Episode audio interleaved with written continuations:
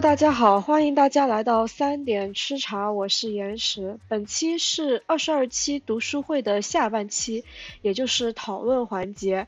本期我们有幸有请到书玉、译文、大可、SY，还有一些其他在场的小伙伴，欢迎大家积极讨论。然后现在把主持交给书玉。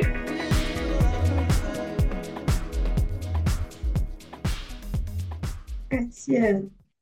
岩石的精彩的演讲，我觉得惊了。我从来没有想过肌肤之墓可以用这种方式来那个，但但你要说也确实，肌肤之墓是是是我上个学期的那个论文里面一个参考文献，我也提到了，但确实没没讲没太讲到这个事儿上。然后我觉得还挺就是。这这么一讲的话，我感觉确实相当于把肌肤之墓这个事儿延伸了一下，感觉还挺有意思。我我实际上是有想到另外一个事，可能跟跟那个图像建不建筑的啊关系没有很大吧。一个是就是文和友，文和友那个我是之前看周荣，还有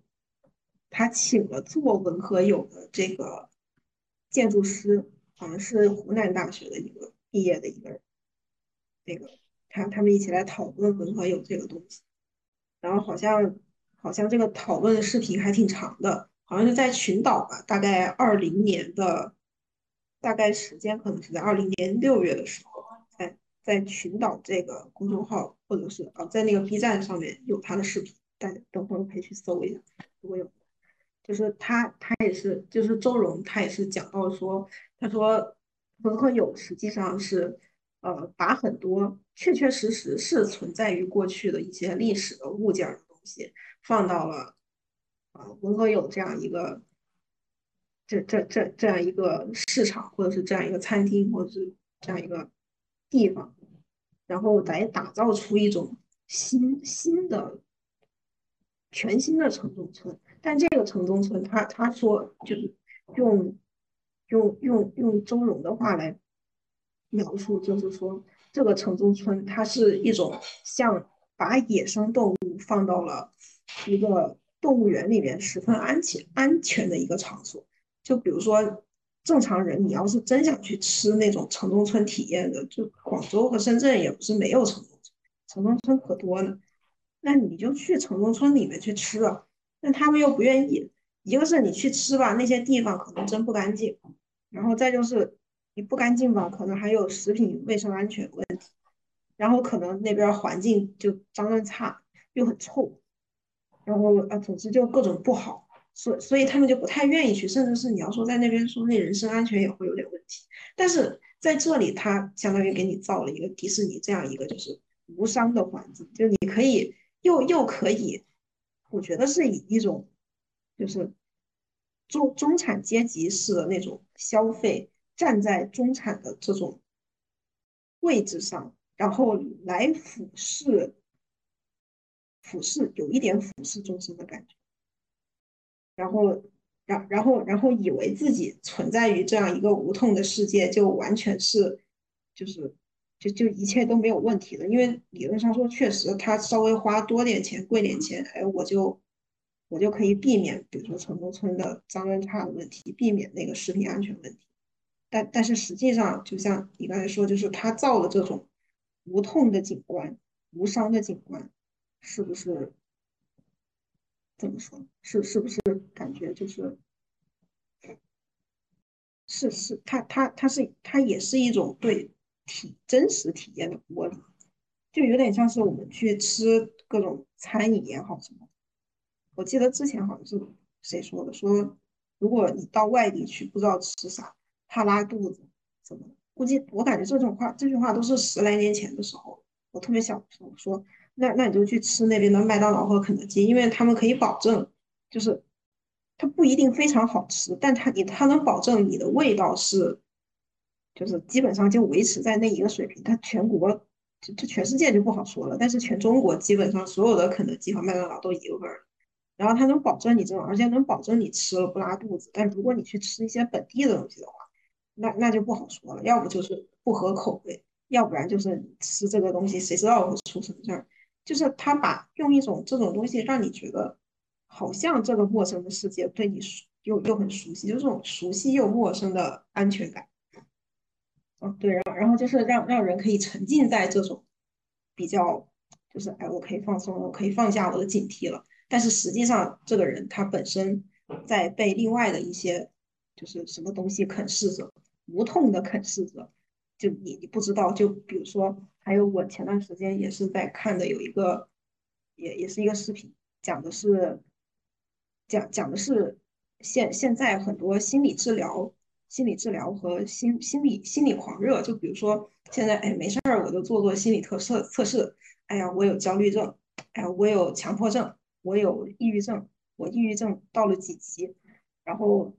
什么总总之就给你做这种心理测试，然后就就说，哎，你是一个什么样的人，所以你就有什么样的症状，然后你有这样的症状就应该按照，就如果不严重的话，大家可能开开玩笑就过了。如如果真的严重的话，就会有人建议说，哎，你要去那个医院，去医院你要吃药，你吃吃药，然后医生就会建议说，哎，你以后要这样这样这样这样这样做，然后哎，你就可以重新回到这个社会。但但是那个视频他在这里就提出一个观点说。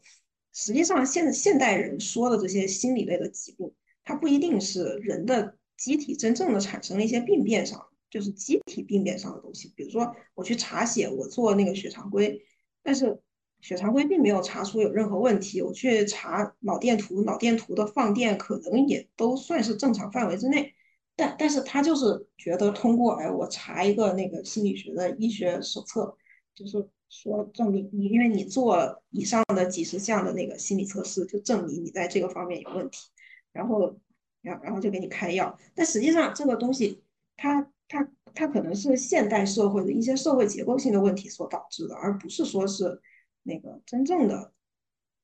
就是是说这个人，比如说，哎，我我感冒了，我身体里面有病毒有细菌，我那个。比如说，就骨折了，骨折了，那可能真的就是你拍一个 X 光就发现，哎，骨头断了，那那就给你打个石膏吧。就就这种，就是他在肉眼可见，或者是那种用这种物质上的东西能证明这个人确实就是有点问题。所以，所以这个时候，就是所所有人都希望去追求这种心理心理测试的这种狂热，然后去弥补自己所谓的在社会中。比如说，哎，我遭受到了一些很伤痛的东西。比如说，哎，我那个工作压力大，我学习压力大，我那个啊，比如说什么男之之前提到各种问题，包括像男女平等问题，或者就各各种是是问题不是问题的问题，通通都可以造成我的一些呃心心理心理疾病。然后最后我就要因为心理疾病去看医生、去住院、去治疗、去花钱、去吃药。然然后重点是吃这些药副作用也不小。然后整个人天天都昏天黑地的，也也过得人人模狗样，就也也不是那个，所以所以我觉得是，就是明明大家可能在正常的社会中，你会遇到社会结构性的问题，这种伤痛的东西，但是心心理学它又让你去完全的去规避掉这种，就是社会的真实性的伤痛，你没有去面对这种伤痛，而是说我好像自己去到了一个比较极乐世界，就是我。啊，等一下，这个要是不能播，就就就就掐掉哈。就是，就就是吃吃一些这 这这一篇都是都是消音部分，就就是这种这这种比较，呃。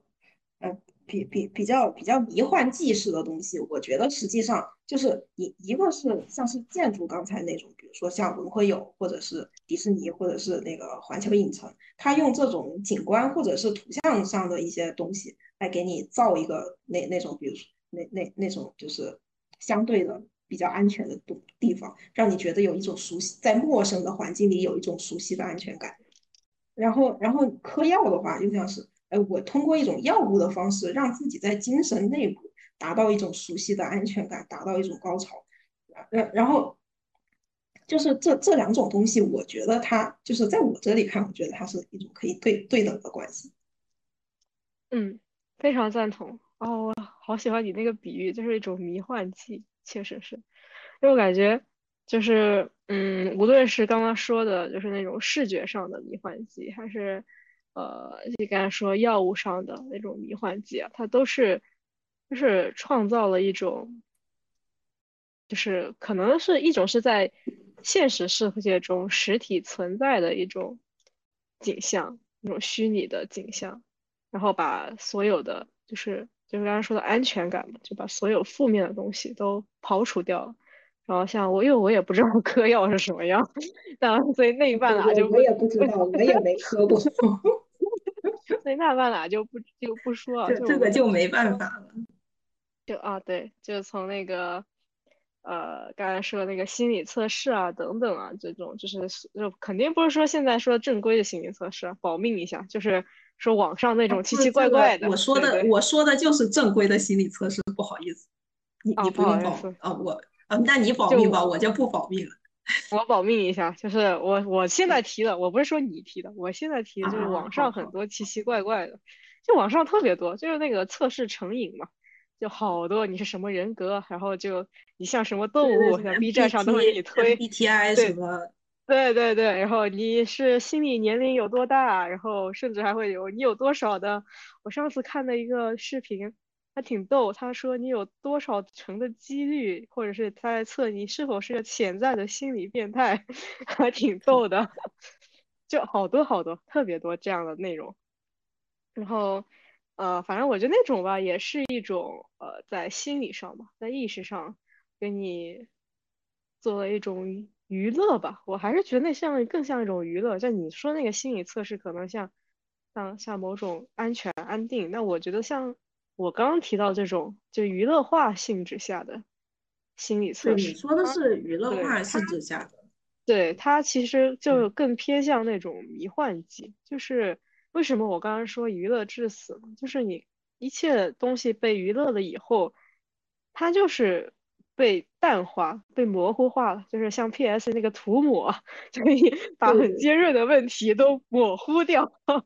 然后以一种消费的语境，然后以一种 大家在这种兴奋剂下、这种迷幻剂下的语境去表达、去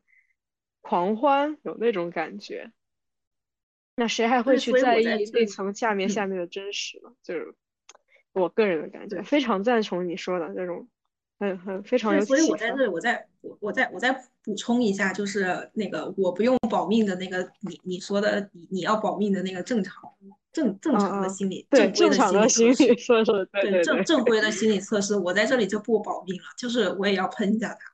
就是正正规的心理测试，我觉得和你说的那种娱乐化的实际上也是一样的，就是正规的为什么我们会有心理测试？我就举一个例子，比如说啊，我我上班工作压力大。然后我就抑郁了，我抑郁了怎么办呢？我要去开药，然后我去开药，我就去找医生，然后找医生，医生就说那行吧，你去做这一套测试，做好几百个题，然后题做完了之后，医生说嗯，这个人分评分达到了多少分？然后一翻手册，哎，这个这个手册上面，比如说达到一百分就已经是重度抑郁了，行，这个人抑郁了，那就给他开药吧，怕怕他有什么不好的想法，比如说要自杀，然后那那就把他关在医院里，让他。让让让让他住院啊！反正等他什么时候能从能回能变回那种可以回归社会、可以回到工作状态的那种人的时候，哎，这个人所谓的就是康复了。但是实际上，一一个是就是像你刚才说的那种，就是迷幻剂的东西，我们是不是在？通过就是这个社会本来很烂，它是客观的，或者说我在工作里面压力很大，这个本来就是我们不要不要怪罪自己，要指责他人。我想起来那个表情包，就是我我们总是在用心理测试的方式一直来怪罪自己，说是我的问题，而不是说是这个，比如说是老板的问题，他凭什么给我那么多工作，他让我压力大，就是为什么我要觉得是我的能力不行呢？啊，虽然这个东西也有另外的一些辩证的看法，但是在这里就是讲，就是我我是觉得，就是因为一个人他在工作的职场上受到了一些可能过分的工作的待遇，让自己变得抑郁的时候，他去吃抑郁药，他去吃啊，他他去那个医院去住院去搞心理治疗，实际上这种治疗的手段和方式是和他的老板是站在一边的，而且有时候甚至是。就是国内有很多大公司，他们的福利。甚至是他们公司内部是会配备心理医生的，就是怕你这个人万一有天想不开，你还得去医院不太好，你就在公司里面，哎，给你配一个，你哪天想不开了，你就直接去那个那个叫什么心理医生那边跟人聊聊，就有点，我觉得有点像就是欧洲啊，也不一定说就是教堂里面，你平时心里想不开了，没事儿就去 pray 一下，就跟跟牧师说说心里话，然后就觉得哎，我来赎罪了。然后这个时候，我就我心里面得到了放松，说就是往好说，是我心里面得到了放松。但是我觉得往另一种方面说，是不是就是，哎，他们就说啊，你不要觉得这个公司太怎么样了，然后给你一种，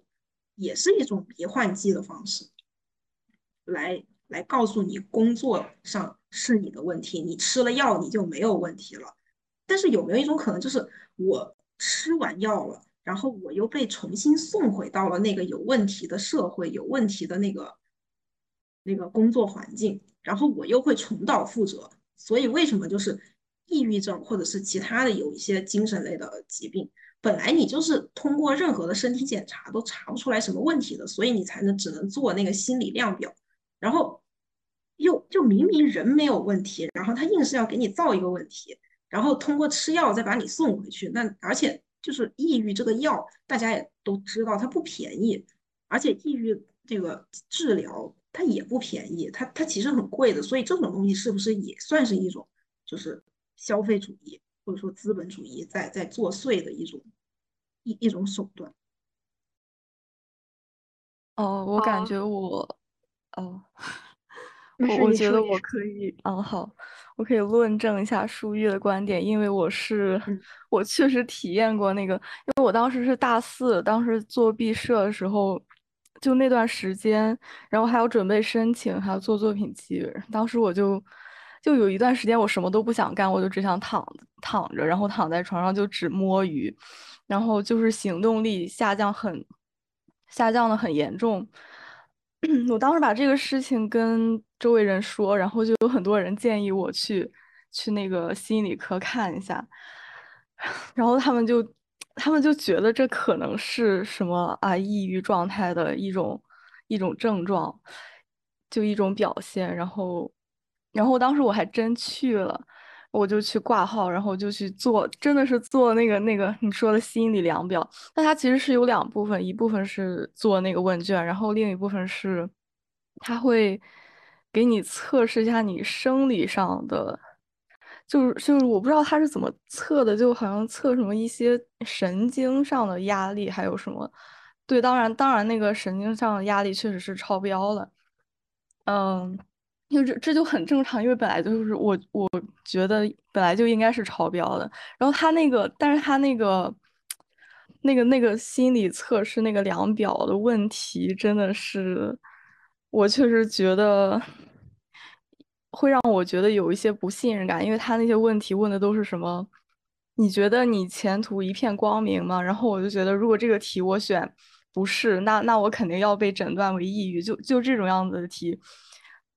但我就是就是不确定啊，我就是不觉得。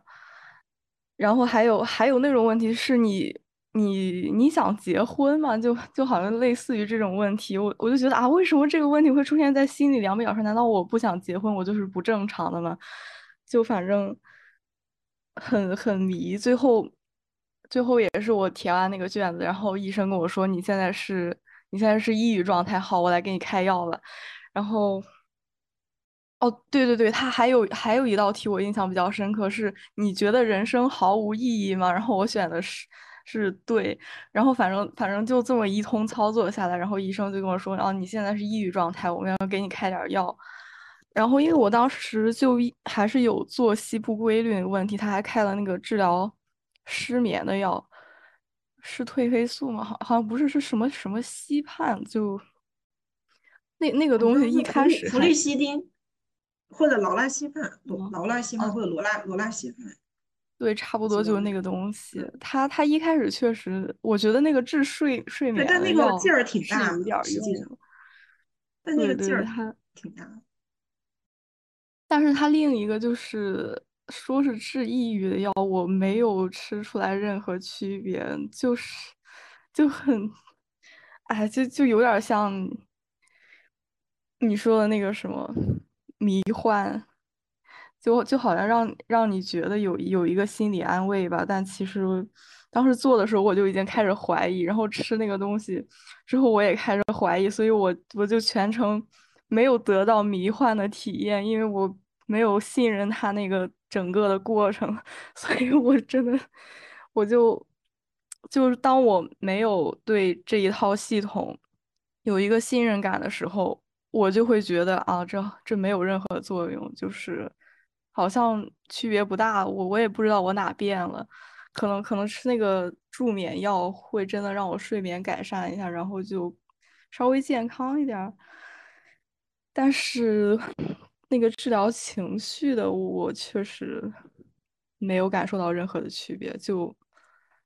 然后我现在想了一下，就就觉得其实为什么想摸鱼就是一种抑郁呢？你是主要是这个社会想让我们一直不断的勤奋的劳作，然后就不能懒惰。你你你懒惰，你就是在精神内耗，然后你就是。行动力下降，然后就说明你有问题，大概就是一种这样的思想，然后，然后还还要用这种方式来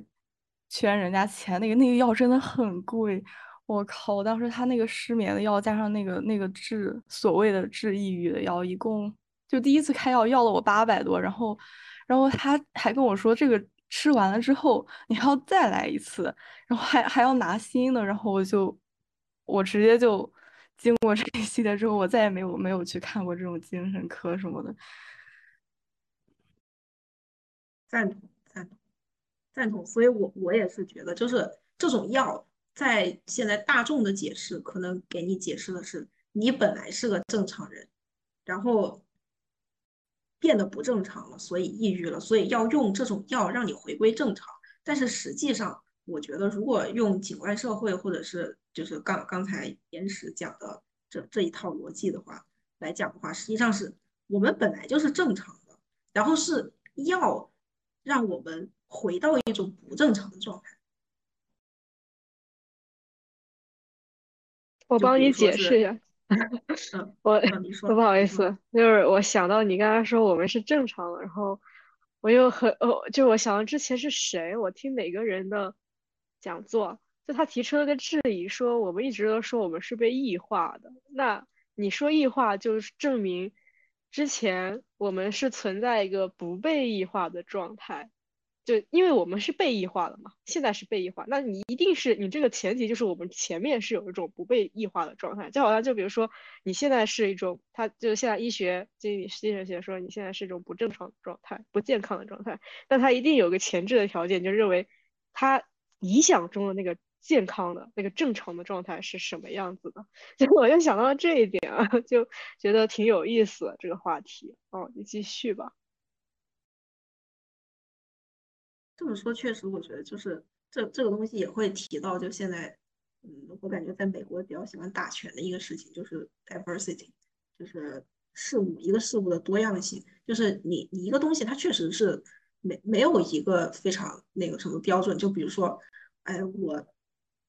我我可能看起来比较小只，但是我非常能吃。但是有的人看起来非常糙汉，有可能长了一米九、两米的，然后壮汉，但可能平时一顿就吃点菜叶子、吃点沙拉就够了。就是这种东西，它没有完全一个标准。就比如说这里会说啊，你觉得那个壮汉吃太少，你会觉得那个小只的一个人吃太多吗？就是这个没有一个非常完全的标准。就包括像那个什么，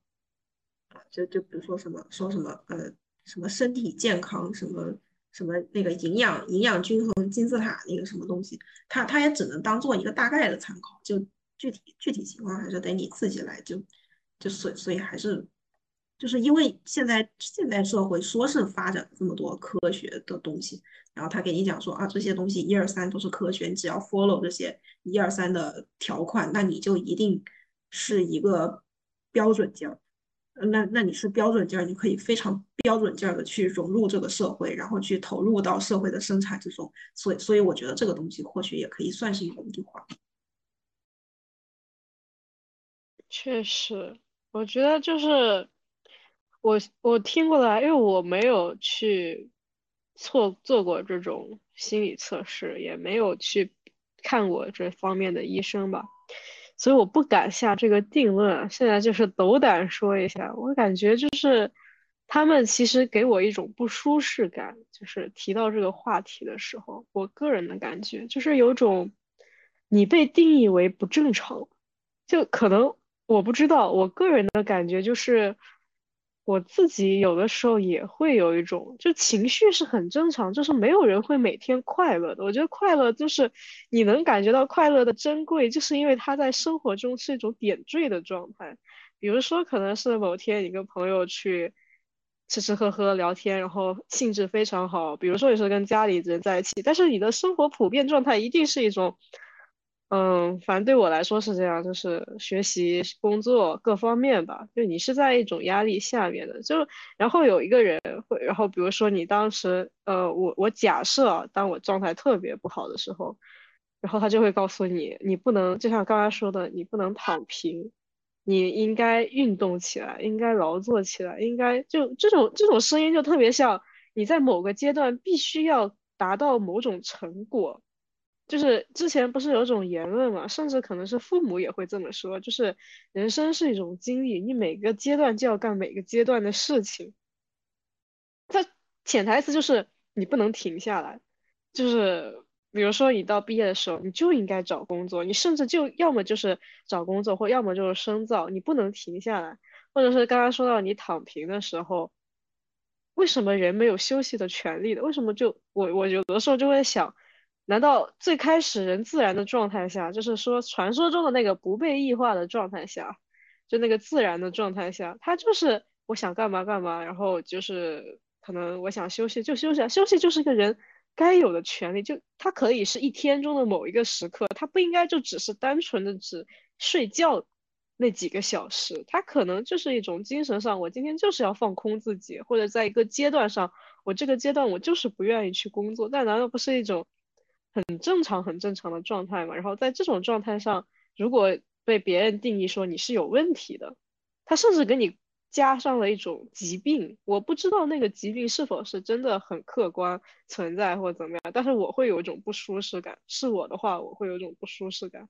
就是我觉得我是一种非常自然的状态，但是被别人冠以了你的，就被别人否定了，而且他以一种。很自上而下的状态，一种社会上的一种话语权势的一种状态，然后把你定为了不正常，你应该变得正常，应该去进入这种机制的运转里面，然后不要停下来，然后永远的去运转，这会让人感觉到有一种，就如果说是异化吧，就是我觉得确实像你们刚刚提到的，就是那种，呃，社会强加在我们身上的某种。意识形态上的，我甚至都觉得那个东西更偏向于社会意识形态上的一种桎梏，或者是单方面上的控制吧，就有一种被动的接受。我们是属于一种被动的接受啊，我就是想表达一下这个想法，听了以后蛮有感触的。所以这个这个就哎，让我让我想起来前段时间跟家里人吵架，我觉得。也是这一种，就是，但但倒不是说谁对谁错，但就是我感觉，呃，我家里人确实更偏向，呃，你们说的这种，比如说啊，我要，我要对未来有一个非常明确的规划，我不能停下来，我不能就是，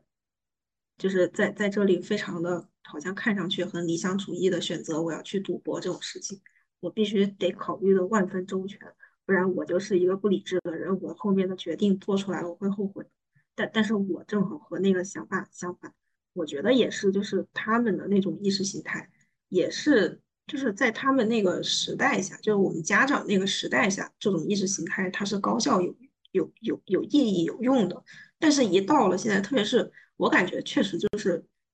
对于我来说，可能我觉得疫情算是一个就是转折点，就。这这个转折点，我觉得让这个世界上很多事情的一些，我觉得不能叫运行的规律，就是有有些事情，如果你还像原来他们的那种意识形态去思考问题的话，就是反而有时候会会让你觉得真的就是寸步难行。就我我感觉也是啊，但在这个说的稍微的有点跑题了，就是，但但感觉也和这种就是现现现在社会下这种意识形态，包括像当时这种意识形态，就是觉得什什么东西就现现在就觉得现现代主义就觉得什么东西都好，我们是积积极乐观向上的，我们是对未来充满期待的，但是现在就是我们的意识形态就啊，天天天天摸鱼。啊，快干什么？世界世世界都糟糟糕透了，我们不如躺着，你反正干了也不一定有结果，那还不如不干了。就然后他们就会觉得说：“天，你们这代年轻人怎么这么丧？”但是实际上，就是我觉得这种这种丧也会是说，他们觉得会把这种，呃，所谓的像上次某个那个姐姐说的，我们需要自信起来，这种莫名的、莫须有的。一种非常宏大叙事，甚至是你说出来了，我们需要自信。你自信谁？你信谁？为什么要信自己？自己真的就值得信吗？没有人去质疑这一点，甚至是我不信自己，那我去信谁？我为什么一定要相信？我不能否认全世界吗？我否定谁，我就是个怪人了。就是这种，这这这种东西，就是我觉得推导这种狂妄自大的东西，反而像人的个体。人的特异性，每一个人是独特的，或者说像刚才我说到这种，就是 diversity 这种多元化的东西，或者说也就是像那个那个肌肤之母，哎，终终于绕回来，终于绕回来，就是像肌肤之母，或者是他们这些说的，就是你你要去多关注一个个人内在的一个体验，而不是说只是一个空洞的、无力的一一个东西。我还是蛮赞成，就是要去关注个人的一个体验。然后刚好从你这个点，我继续提出一个问题，就是其实我在某种程度上，我个人感觉就是，呃，图像对，也不能说是图像吧，现在应该更偏向于景观了。就是这种东西，它对我们生活的控制，我觉得是不可逆的。就像我之前也写过，就单独之前有一个。就是第一期嘛，然后也就是把那个《景观社会》这本书单独拎出来，然后具体的去讲一讲景观社会的这个东西的时候，然后我也提到了，就是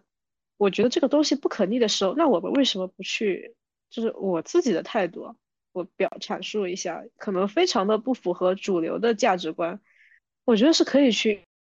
拥抱图像，去拥抱视觉的，就我们是被视觉统治的，那。那所以你你如果与之去对抗的话，当然肯定我没有说知觉性就感知为主的建筑或者是感知为主的体验有任何问题啊。但是在一个不可逆的趋势下面的时候，我觉得拥抱视觉是没有任何问题的。同时再抛出第二个问题啊，就比如说现在哦，因为上一期嘛，然后我听到大可吧，大可说的是他很多有一本书，他是在有声书里面听完的。这个经历我非常的感同身受，就是因为我自己当时也是像，呃，《鬼吹灯》整部系列，与其说我是看完的，不如说我是听完的。就是我们已经在，呃，就回到视觉这个主题嘛，就是在书籍这个方面的时候，哎，反而听觉慢慢的去剥夺了这种看的权，就是另呃占比吧。就很多人现在已经不看书了，就至少他，嗯，怎么说，不会去看文字了。确切来说，文字在我们就看文字这件事情已经退出了现在的一个主流环境。我们要么就是去看一个别人的加工过的音频版本，就是那个看是看打引号的；要么就是去。视频的缩时，有很多人去做电影的缩时，有很多人去做书书籍的解析和缩时，然后加工后了，然后我们是被看。所以我觉得，其实与其说我们去看一本书，其实我们是那种被看、被动的去看这个书，有这种感觉。就你主观的，虽然我有一种主观意识，我我想去看这本书讲了什么，但是我其实并没有真的自己去翻开这本书的原著或者是怎么样，我就是去看了一个他以这本书为基本，呃，去再加工后的一个东西。然后就回到我刚刚想问的一个问题，就是你如果说现在就问现在的年轻人说你想出书吗？就是我们现在现拿到手上的这种书籍文本这种书，可能会很多人会问为什么要出书？就甚至我边上真的有小朋友会说为什么要出书？你可以就是在电脑上就可以了，为什么要出成纸质版？就是你这种体验式的翻阅的文字的经那个体验已经被削弱到一个非常非常极限的空间里面去了，已经很少有人会拿着一本纸质版的书去翻阅，我觉得是这样的。然后就回到了这个就是看的这个问题啊，就你觉得就有没有人会觉得？就书籍这种去看文字的书籍，它逐渐的被碎片化打包生产加工以后，然后这一部分的视觉其实是已经被削弱了。然后我们可能更多的去在书这个领域，回到了一种呃，就是我们好不容易有了文字，然后像他们说的，从一种口口口相传变成了记录的文本，回到了一种口口相传的一种语言的传教式的表达呢。我提出一个这样的一个问题啊，我觉得这个主题挺有意思，也是之前听有个人问过这个问题，然后我发现我无法回答，为什么现在还要出书呢？就简单的把它归为这个问题吧。或或者我我在这里给一个就是看上去好像不是很相关的例子，就刚才我看到你的那个 PPT 里面有一张是说就是视觉或者图像，你觉得是？呃，可以被时间分割成一帧一帧的，但是声音是不可以的吗？我不知道我有没有理解错。就是，呃，对的，对的，我觉得就是图像，呃，或者是视觉，它是为数不多，呃，就不具有时间性的，我是这么理解的啊。对，就是你觉得视觉是可以被碎片化的，然后它可以不断的重组，不断的被蒙太奇，不断的被 collage，但是，但但是音音频你觉得是不行的吗？然后，但是我在这里，我就我我还是也举一个例子吧，就是现代的很多音乐，包括我们现在网上听到很多有一些那个电子乐，他们都很喜欢用采样，就是 sample。但是采样是什么呢？采样就是他他想表达一个什么样的内容，他就会选取就是曾经的一些前人做的曲子的里面的一些片段，经过一些呃音乐软件的后加工后处理。然后就是拼接、浓缩，甚至是用一些什么，比如说高通、低通之类的各种各种各样的做法，然后再重新组合，变成他自己的一个一个一个新的，就是一个新的音乐。然后这个音乐就是现在电电子音乐和那个比较 classical 的那种音乐的之间的一个区别，它的做法的一个区别，或者说就有点像是。就是现当代的音音乐，当然现当代音乐还还有很多种别的样子的，比如说你有些什么实验性音乐、噪音音乐，那那个又是另外一个。但是像现在这种，特别是这种采样性的音乐，我感觉就可能有点像是，比如说，呃，它它更像是一种碎片化的拼贴，甚至是就如果有做的好的人，他的拼贴做的可能确实是不错。但是有很多，我我之前在那个网易云，啊，包括现在。在在网易云上经常听到有一些人做的那各种就是采样和拼贴，明显你就觉得他可能就他就没怎么，就是你能听出来他这个这个就很怪，就是他就是把不同的歌，但是可能又比较接近的一些东西拼起来，然后接在了一起，就是就变成了那个人体蜈蚣，就是这真的很怪，然后。然后，然后听起来也很怪，对我就在想，这种东西为什么也能被发到网易云上？现在真是人类的参差了。然后啊，然，然后这个就是我只我我这个是我想回答你刚才说那个，就是呃声关于声音的一个怎么说？就就是声声音的碎碎片化的一个问题。我觉得这个这个碎片化的东西，声音也是可以，就是在这种程度上是可以不断的被碎碎片化，然后来拼接的。然后再再就是说你刚才那个看的问题，就是我我觉得看书，包括现在听书的这个东西，我觉得它只是把人的耳朵或者说人的眼睛，就是比如说我要去以前去看视频或者看一些短视频这种东西，它把人的耳朵和眼睛当做是一种就是信号的接收器，它是一个感感受器，它并没有把这种，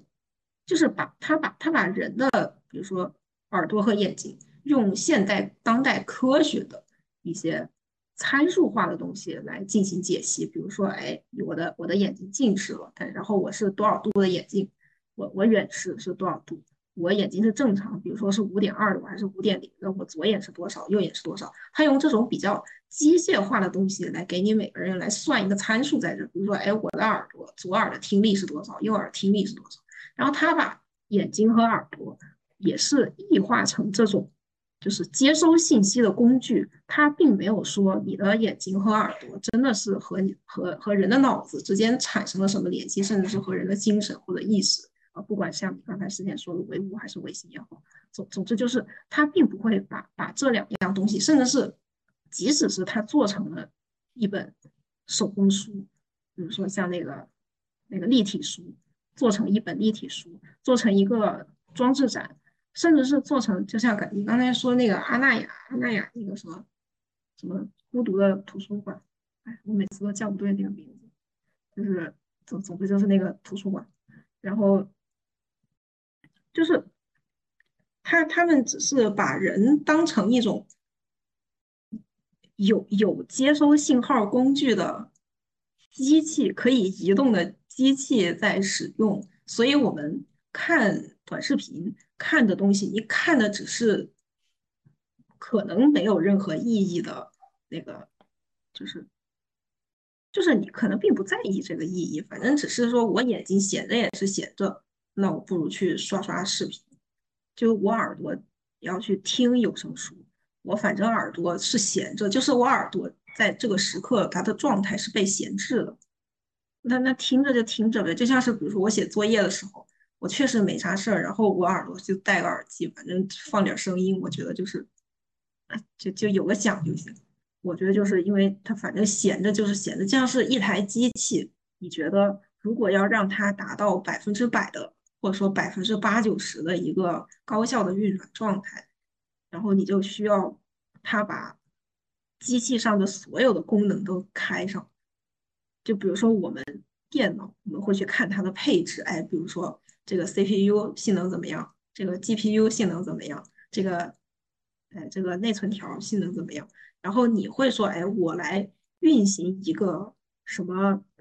呃，光追游戏。来看看它能跑几分，甚至是你都觉得，或者说我拿它来挖矿，我拿矿卡来挖矿，你就不会说觉得这个电脑它是，它它就是拿来我办公的，它是我拿来做东西用，做做 project 用，它只是一个挖矿的工具，所以它要被百分百分之百的调动起来，利用起来。所以我是这么觉得。然后只要你要，只要你要调动起来这种东西的话。调动起来人的每一个器官，就它不仅仅只是现在只是信息时代，它给你规划到了眼睛和耳朵。可能有一天，比如说真的出了一个可以闻味儿的手机，啊，那说不定鼻子也可以被鼻子和嘴巴也可以被调动起来，就就可能到时候有什么一一个什么什么什么 A P P 可以天天叼在嘴里的，就可以有味儿。哦，说不定也有，或但这种东西实际上也有，那不就是就是，虽然它不是 A P P，那不就口香糖吗？就是你吃口香糖又要求它是无糖，就就人又不能长胖，但但是你又要嘴里有点事儿干，又它又得有点味儿，真的，我感觉这个这个比喻好神奇。就是我我继续我稍微解释一下，刚刚说那个，就是为什么我觉得视那个视觉它。因为我可能用了一个不大恰当的词，我用了一个碎片化这个词，可能我我个人的想表达的东西就会有一定的偏差，就是我想表达的是，视就视觉它是可以被没有时间性，什么叫没有时间性？就是它可以是完全静止的。就我用的那个例子，其实就是那个芝诺悖论里面那个叫非时不动，我不知道是叫非时不动还是非时不动啊，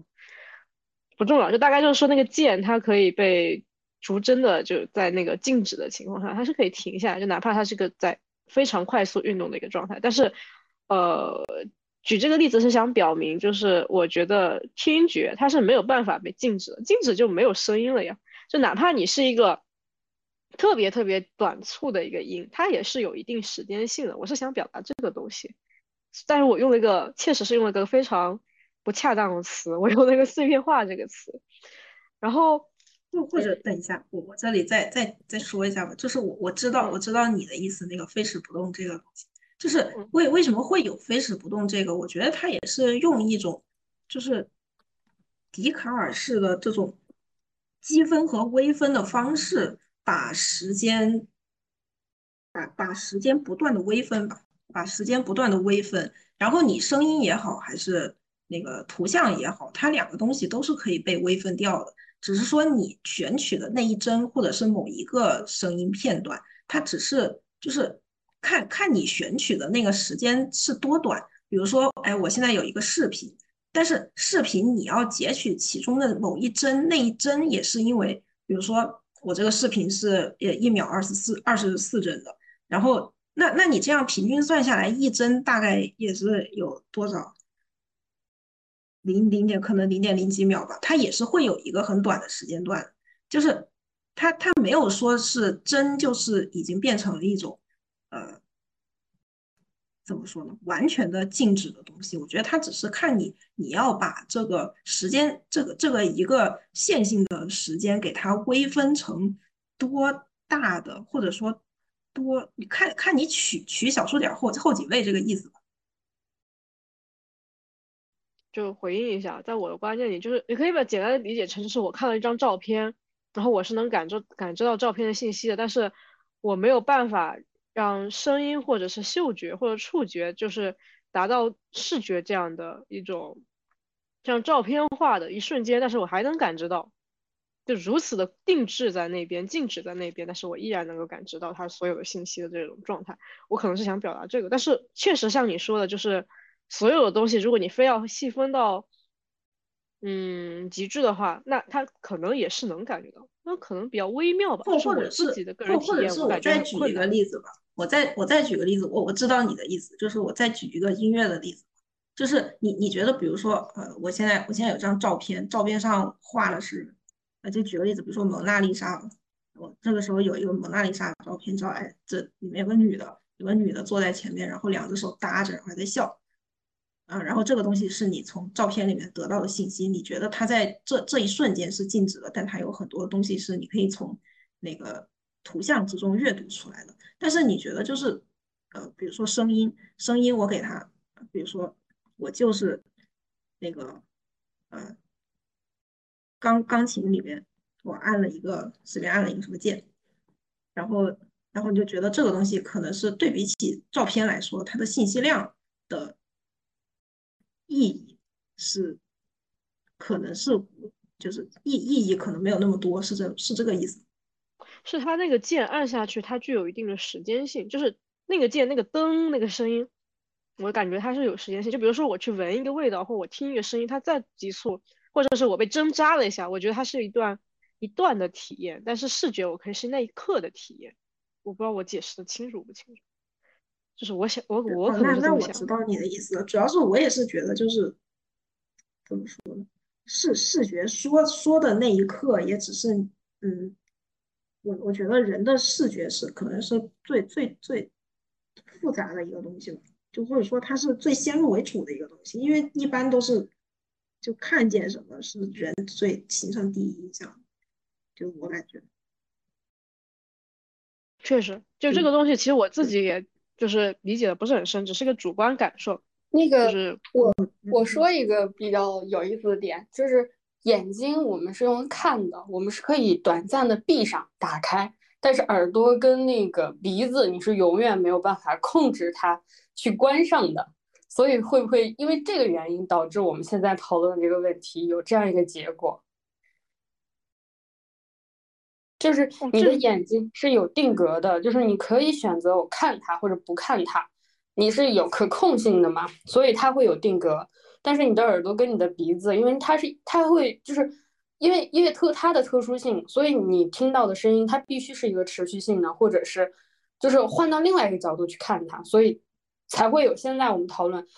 它的存在可能不是用时间的这个细分特别特别的那个细分啊下去，一直小数点后几位，然后它停留在某一帧或者怎么样，而是因为我们自己作为人在感受这个世界的时候，我们身体的五感对于世界的一个嗯就是感知的状态下，只有眼睛是可以让我们去控制那个是否去定格在这一刻，然后导致我们阅读照片的时候，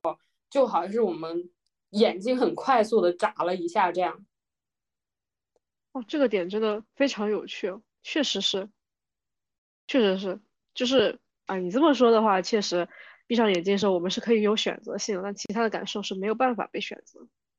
但但这个时候，我我稍微钻个牛角尖，就是我不听的时候，我要么可以走掉，可以捂耳朵；不想闻的时候，可以捂鼻子。这个这个东西怎么解释？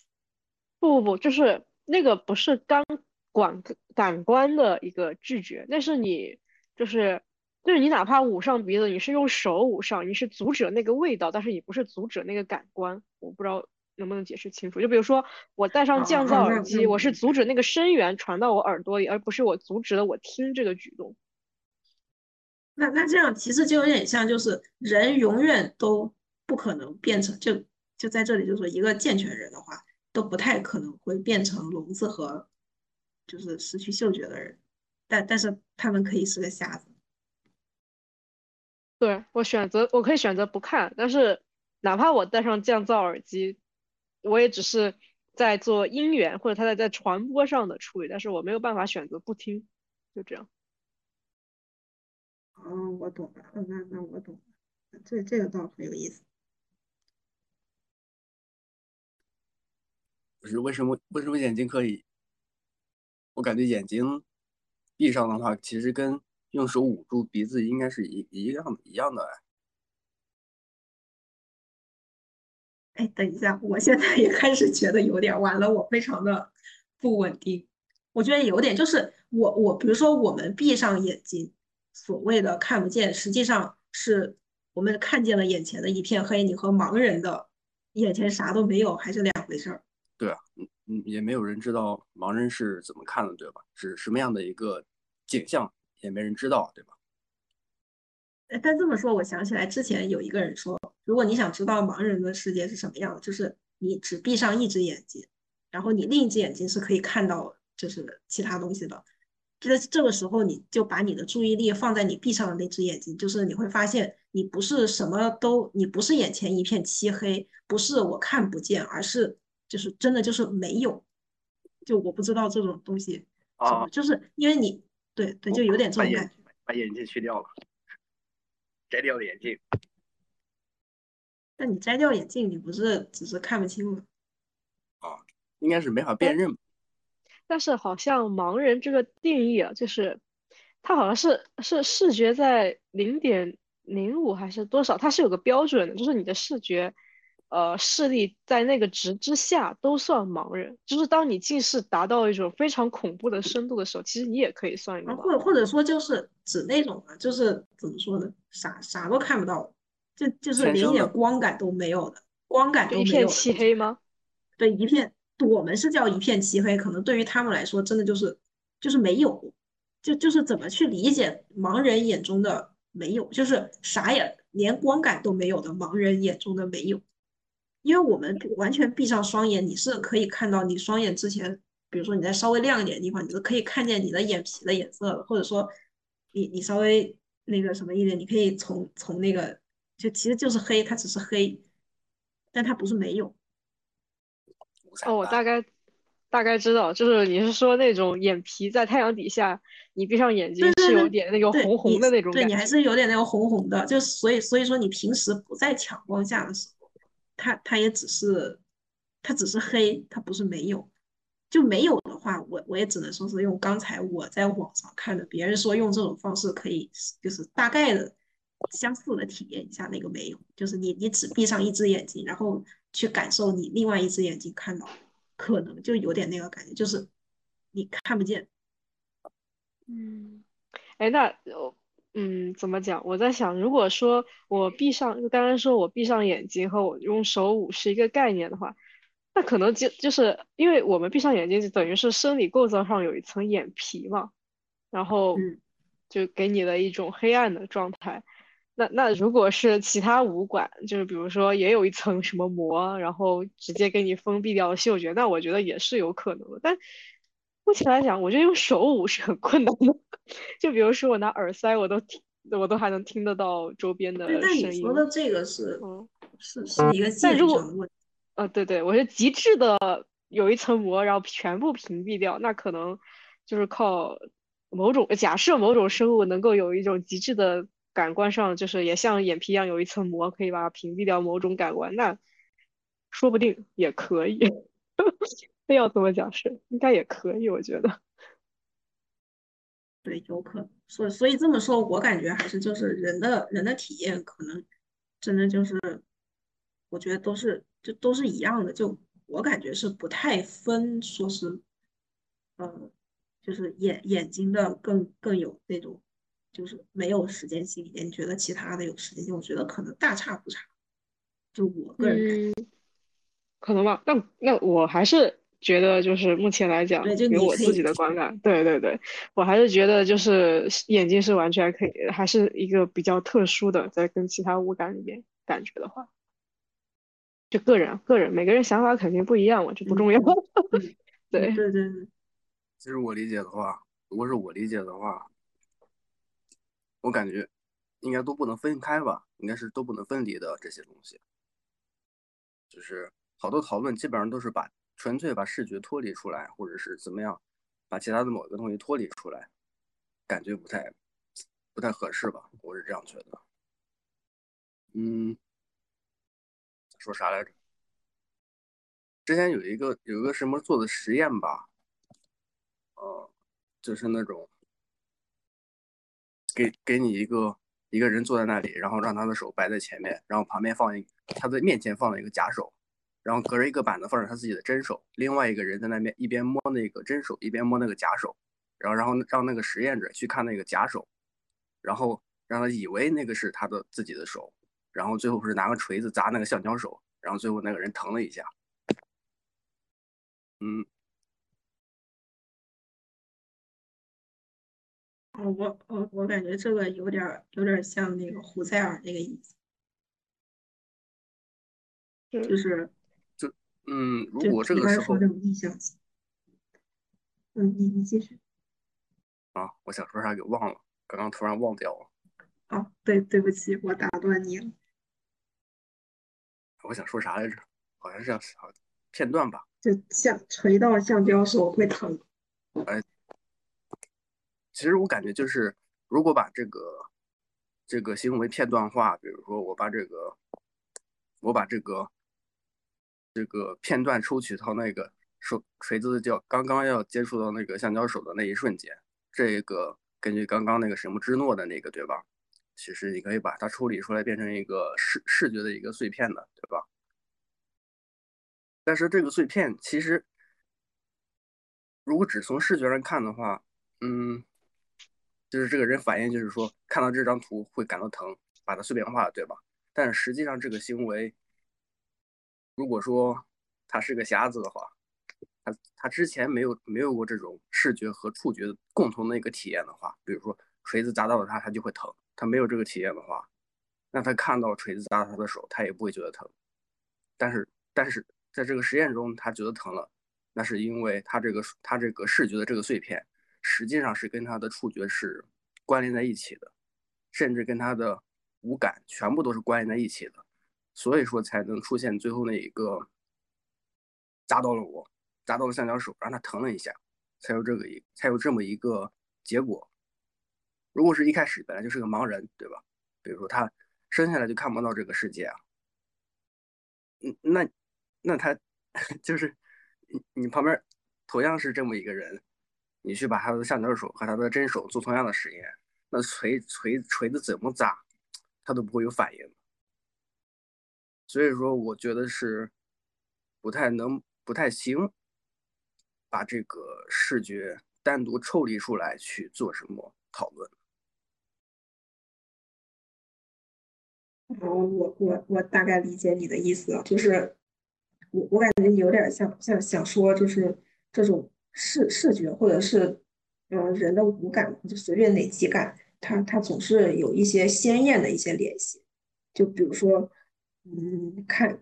在我再随便举几个其他例子，我不知道我理解对不对。就比如说我看到恐怖片儿，我要是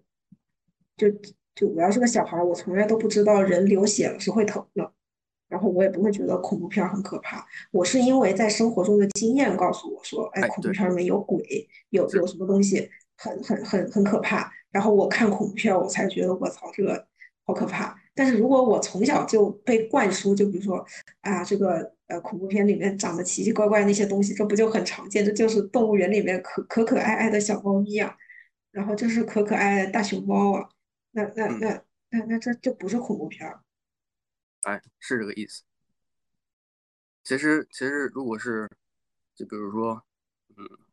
如果是声音的话，其实也可以按照刚刚那个逻辑去去去碎片化嘛。比如说，我曾经听到过某个音乐，它的一开始是某一个和弦，比较比较特比较特殊的那种。然后，当我听到那么一个很短时间的那个和弦的时候，我就知道是这个歌曲。但是，过去没有听过这首歌的人，他是没有这个。感受的，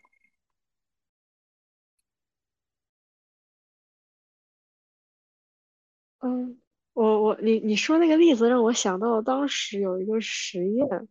我不知道是不是异曲同工之妙，就是呃之前有一个人做的那个实验，就在一个死刑犯上面，然后就是说跟他说我现在要让你失血而死了，然后就大概就是割腕，然后就给他割开了，割开了以后呢。但他其实并没有割到动脉，但他给他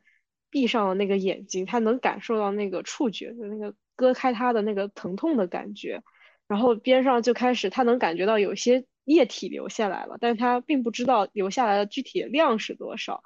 然后他在边上就滴水，给了他那个声音，就给了他那个触觉和那个声音的听觉。就边上开始滴那个水，其实他根本没有达到那个失血量，就是根本不致死的一个很轻微的一个出血，但是在那种极端的情绪的恐慌下面，那个死刑犯依然是死掉了。然后，呃，感觉是不是有点类似呢这两种实验，就是在某种程度上来讲，都体现了一种就是人的，呃。感觉是一种意识的特别强大的一种关联性，就是因为我在潜意识里觉得那个锤子会砸到那个地方就是我的手，所以我感觉到了疼痛，或者是我在潜意识里觉得，哎，我到了这么长的时间，我我的那个动脉被割开了，一直在流血，我要死了，我要死了，那可能那个人就就最后真的死了，就是不是有这种关联性？啊，是啊，我感觉就好像是，虽然你蒙。眼睛被迷被蒙上了，但是其他的感官告诉你，告诉的眼睛说，就是让你的眼睛认为这个是个真实的一个情况，然后接着大家都嗝屁了，然后就嗝屁了。对，是的，是的，我刚刚就想到了这个，我就觉得，在这方面来讲的话，其实我方面意识的意识非常的就是，甚至真的能控传达到一种五官上、五感上的一种东西，挺强的，确实是提供了一种思路。包括其实现在好多好多这个，我感觉大家喜欢看的这些动画也好，或者影视作品也好，就是视觉视觉化的，实际上也都是给你带来一个通过眼睛这一个媒介来给你带来一个全局的一个体验，而不是一个纯粹的视觉体验。你看到呃什么异世界啊，假装你也去了异世界那种新鲜的感觉，那并不是一个完全视觉的一个懂内容，它是一个通过视觉来。来达到一个呃整体感官的一个体验，是这样。我感觉是，无论是强调哪一个都不太好。我说我强纯粹的强调视觉，那就那就纯粹的视觉，纯粹的那个现实主义了。如果纯粹的强强强调其他的皮肤也好，这个无其他的也好，就感觉就是一样的，都偏偏了。这个东西应该是一个我自己理解的是一个整体。嗯，虽然虽然我也挺，虽然我也是强推视觉，我也是强推视觉。对，确实是。我突然想到一个，我我有，嗯，你说吧。你好，我我不知道我这个例子有没有特别多的关联？就是你你们刚刚说五感，然后它不是单独把一个一其中一个感官抽出来吗？然后我突然想到之前那个，呃，岩石 说，嗯，说那个那个现在小孩会说你为什么要出书，然后就觉得。就为什么需要出真实的书？就觉得上网看不就可以了吗？嗯，我我就想到之前那个山浦康平，他是一个日本比较著名的平面设计师吧，然后他他就比较关注书籍这一块，然后他是。他当时做那个，他他提出了一个书籍的一个体验设计，他是说这一套体验它是需要有五感的，就就你看纸质书，它是就有视觉，就是看看到文字和图像，然后他他那个听觉是，嗯，是听到你会就就会听到你翻书的那个声音，然后可能不同的纸它或者不同厚度的书都会对这个。翻书的声音有影响，然后还有触觉，也是不同的纸不同的质感，然后有不同的感觉，然后还有嗅觉，然后还有，嗯，等等，味觉是什么？反反正就是五感。然后现在这个电子书嘛，然后或者还有一些有声书，它就是专门把其中一个感觉抽出来了，反正主要就是视觉和听觉。确实，然后对，然后我就我在想，他们就现在孩子是不是？哦，确实，我承认视觉确实是比较可能冲击力更强一点。他然后他们就会觉得其他的可能不是很重要，所以说就就是说为什么需要纸质书？可能只是看一看网上，就只有视觉这种体验就够了。或或者说视觉体验，他们同时也能带动整个感官，从而达到那种比较完整的体验流程吗？我也我也不太确定。我我我感觉这里，我想就是，我不知道算算提出一个我自己的理解或者假设，就是，呃，我感觉。现在有很多东西，它即使是给你把你的五感全都调动起来了，但但是它给你调动的也是一种，就是它让你陷入一种回到刚才说的那种，就是迪士尼或者是环球影城的那种，呃，迷幻剂式的五感调动，还是说它真的让你去用你的全身去全身心，真正的全身心去调动，去感受一个真实的东西，即使它只调动了你的眼睛。比如说，我举个例子，我在就是以前还没有那个电子书的时候，你你要看书，反正我小时候这样，就是你要看书，你就只能去图书馆去看，要不然就借出来看，要要要不然你就自己去买，但买也是去那个，就是新华书店，那时候新华书店好像就只有新华书店卖书吧，也没有现在这么多奇奇怪怪的书店，反正我家是那样，就是其实我觉得书店，新华书店和和图书馆差不多，就是。它它会给你非常非常多的书，它是一个，就是一个一个总览的，它是一个 archive，就是它它给你在这个 archive 里面可以让让你沉浸的体验在这个氛围里面。比如说你自动进了图书馆或者新华书店，你就知道在这里边不能大声喧哗，你自动进去了就知道这些书即使是我看不懂的，我我可甚至是我不屑于一看的，但是我都会对他们保持一种敬畏。会说啊，这个书反正大不了不看，我就我就不去看就是了。我要去找那个什么啊，比如说我要找儿童文学类的东西，然后那我就会去儿童文学那一块儿去找。但是我又会在儿童文学那一块儿，比如说书架旁边摆着，比如说一些啊，比如说哎欧洲文学或者俄国文学或者什么啊，然后那我还会去碰到一些别的东西。那这样就是你的感觉，你的。但比如说，即使我在图书馆里面读书。我从书架上面抽下来一本书，这种理论上是只有我的视觉的体验。比如说，我视觉体验到，就我看到字儿，看到图了。但是实际上，我身体的每每一个感官我都在感受。就比如说，我我味觉我可以闻到那个图书馆，它就是有一种那个书的那个味儿，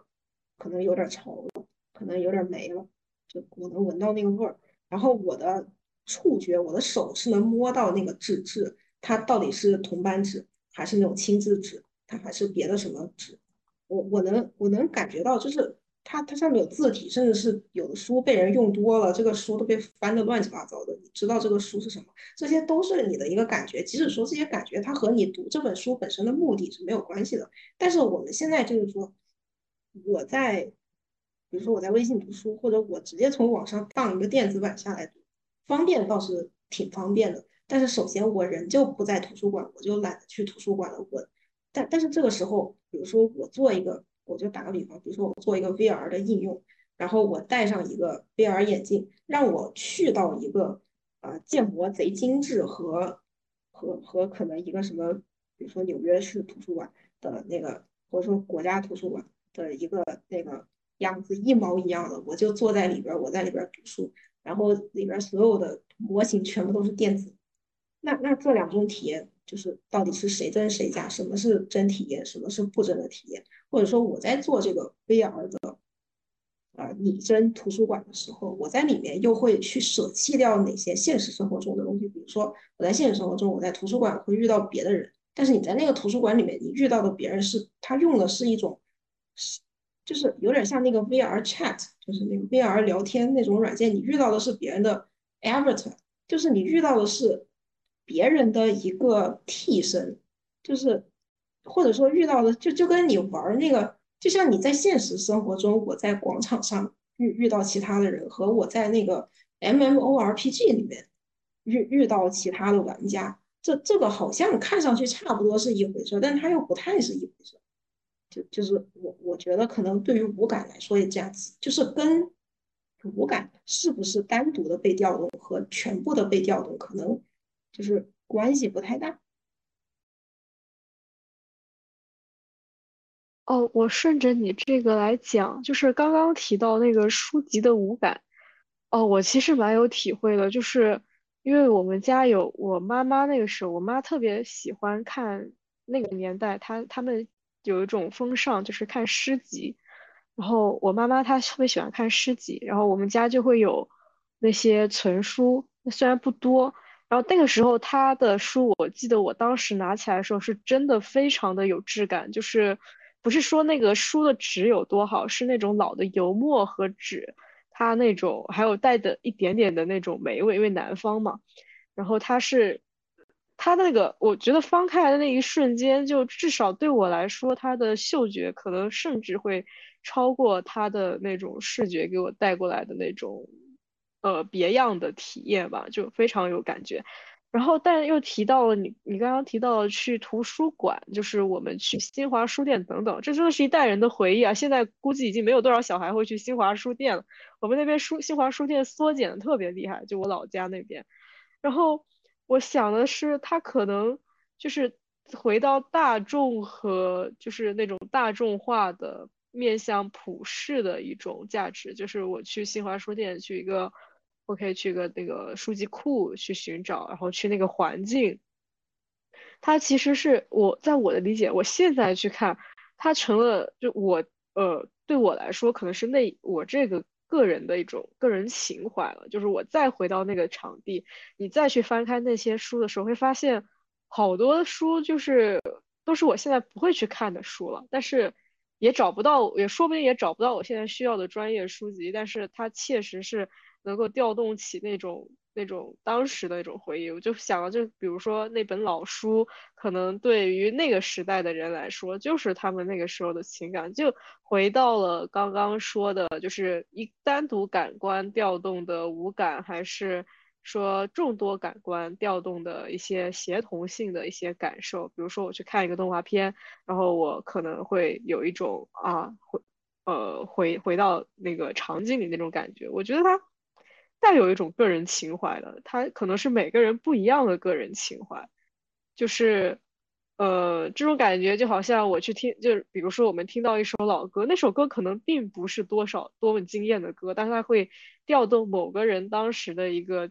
就是回忆吧，在某一刻的回忆，然后每个人对那个感觉是不一样的，然后那一瞬间你就回到了当时那个场景，那个场景在那个时代那个情况下给你的体验。是全方位的一种无感体验。然后你回去了，回去了以后，然后有那种情怀下吧，可能才是真的调动了，就是说的无感。但这个东西我觉得它是很难被设计出来的，就是，嗯，回到这个就是视觉的问题，就是视觉它是可以被设计，就单一感受、单一的触觉或者单一的嗅觉、听觉，它都可以被设计，但是。综合感受就是那种让人感觉每个感官都被调动了，回到一种沉浸式的那种感受和那种别样体验，那个东西我觉得是设计师，至少我觉得是达不到的。就在我看来，他可能只要能做到某一个点，就某从某个点从某个知觉，无论是你在一个建筑里面你看到了什么。或者是你翻开书，你闻到了什么？或者是你来到了某个场景，你听到了什么？就哪怕是一个点，你的设计能够让人有部分的人回忆，就激发起他们那个情怀，就已经是非常非常成功的设计了。我个人感觉，无论是你的影视作品、动画也好，还是书籍设计也好，只要能做到这一点，就已经，我觉得都已经到作品级别了。就我个人的感觉啊，就顺着刚刚的话题讲。那那那说到说到这里，我又想就是继续再 criticize 一下我自己。就刚才我我举到一个例子，就是说你真实的图书馆和那个虚假的图书馆之间，就就假设某一天虚假的 VR 图书馆做的贼真实，就一毛一样的，并且他还给你提供了一个环境，比如说哎，我现在我现在在美国，但是我想我想要看一下国家中国的国家图书馆。那个里面有一些什么藏书，有有什么那个东西，他就给你一个非常真实的环境，就是给你做的一毛一样。你戴上 VR 眼镜就觉得我我身临其境，就是这这种身临其境，可能是我们就是如果按照刚才那种说法的话，就是是我们需要去批判的一种东西。我们不需要这种一比一的身临其境，因为你去复制这种现实生活中，比如说我复制一个百分百跟国图一样的。那个虚拟场景的话，你去复制这种无感的东西，即使说以后的那个 VR 体验就贼好，你味儿都可以闻得到。我穿上某种特质的衣服，我就或者说我带上某种特别的电极，我就能感受到那个，比如说什么哎古籍的那种触摸感。因为我如果在正常生活中，我要去国图去借古籍，我要去摸古籍，那。那我估计不是一个简单的事儿吧，但是我如果用这种方式的话，那可能确实我能摸到。但是那这种东西的感受和就是那种真实的感受又有什么不一样？或者说就是这种所谓的就假假定我们把它定为一种不一样的感受，甚至是批判它是一种呃更就是没有现实生活更好的，没有现实生活好的一种感受的话。那对，就这个东西也是我，我现在就也我也在质疑我自己，就是你在一种就这里的虚拟世界不一定指的是那种虚拟世界，就比如说不一定是游戏，比如说我在我做了一个建筑，然后我在这个建筑里面，呃，给给这个来的游客或者是进来的那个人，就随便什么人。或者给给他们一种体验，就是这种东西也算是一假设，也把它算是一种虚拟的体验的话，或者说，我就再举个例子，比如说像巴黎有埃菲尔铁塔，然后我记得是中国某一个省还是什么啊？对，或者就那种什么做做一个欧洲小镇，做一个一比一的欧洲小镇，或者说做一个一比一的巴那个埃菲尔铁塔，我做一个这种东西，就它是确实是是一模一样的，但但是。甚至我们也会去讨厌说你做一个一比一的这种复制的东西有什么意义呢？它不是你原原先的体验。但是我在这种一比一的东西，我把它剥离出来，当成当成一种全新的一个东西，我不看它的原始参考，我就在里边体验。比如说有些人他就去欧洲小镇那个里面旅游，人就玩的挺开心的。然后我就在那个叫什么环球影城或者是呃那个。那个那个迪士尼，我去旅游，就就是你把它当做它本身，而不是说去真的跟它的原来的世界去比较，就就可能可能这么说的话，它也算是一种自我的体验，就这这个这个算是我质疑自己的一个点，就就像是比如或者我再举一个那什么例子，我我打游戏，我我跟。比如说我跟岩石打那个吃鸡，你要说吃鸡，它也是一个就是制造的一种无伤的虚拟战场，但是那玩的就是快乐呀，甚至是你要说这种快乐就是就也挺体验，某种意义上。哦，那那你这说的就很像那种，就什么平价替代品，就是很多人吃不起米其林，但是想，哎，我自己可以做一个，感觉也不一定比米其林差吧。然后还有还有那种什么，哎，各各种奢侈品都有平价替代，甚至甚至都有山寨版的，一模一样，有可能质量还比原版的好。如果你要说，对，如果你要说我去。去批判说什么你这个平替是抄袭是什么？那当然确实有很多可说的，但是我就不 care，我就穿一条衣服上面印满了印满了耐克、阿迪这种，我就觉得它只是对我来说只是条衣服而已。有没有一种可能性，是因为你知道如何去分辨真实跟虚拟，就是你经历过真实，所以你知道，就是你将接触的东西是虚拟的。如果一开始的时候，你你你就在虚拟空间当中呢，就是很多时候我们是通过对比去区分我们所在的，呃，一个当下的一种状况。就是不管说我们看到的，或者是今天真的我们拿到的是，嗯，什么，就是可以买得起，就是大牌的，他肯定不会去找平替，然后愿意查平替的，他未必会去用过大牌。就是如果你当下停留在这个阶段的话，你肯定会去考虑说，那对方给我的这种虚拟是否会给给我带来真实的我现在所所有的这种感觉，就是是否真的能让我回到我过去走进新华书店的给我的给我的所有记忆，这个是肯定是不可能的，因为我们小时候接触的记忆是独属于我们自己小时候，就是在那个时间段那个空间的所有的。这种感官加在一起给形成的一种记忆感，但是等到现在的小孩儿，你不管说零零后啊，再往后，他们可能从小慢慢开始接触的，就跟我们过去接触的东西都不一样，就是他们的感官所感受到的，可能现在只有百分之十是虚拟的，再往后的小孩百分之二十，再往后百分之三十，可能慢慢我们生活当中所有的真实被这种虚拟去替代的时候。他们的感官感受到的记忆的那些东西，其实跟我们都不一样了。就慢慢走向一种虚拟化的时候，那个时候再来看这个问题，是否他们也会质疑我们的真实跟虚拟是是否是一种对立的呢？就是我们现在觉得我们的标杆是我们生活的这个空间是真实的，所以那个不管是 VR 什么那些技术所创造出来，那是个虚拟世界，它在模拟我们的五感。但如果有人有一天有一个科学，或者是有一个实验证明了我们现在生活的状态其实是才是被别人创造出来的，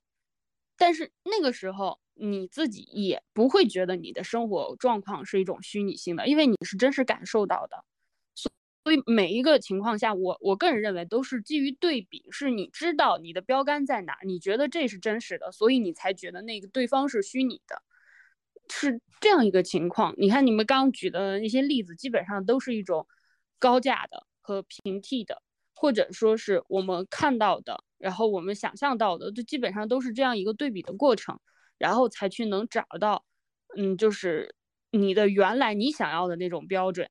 就包括设计师也是一样的，就是有一个词吧，我如果没记错的话，应该叫做共同记忆，就是在做相见的时候，为什么会？说有些元素一定是传统留下来的，就是因为有些元素就是大家一个共同的记忆。就是你作为一个安徽的人，你看到那种天天井，看到那种很白的墙，你就说啊，这是我们徽派的建筑。但是你对于一个北京人看到那个东西，他可能就没有那么深的一个感觉。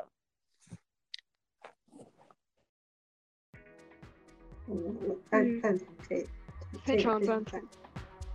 就圆满结束，今天真的非常感谢大家，到最后又变成了老班底。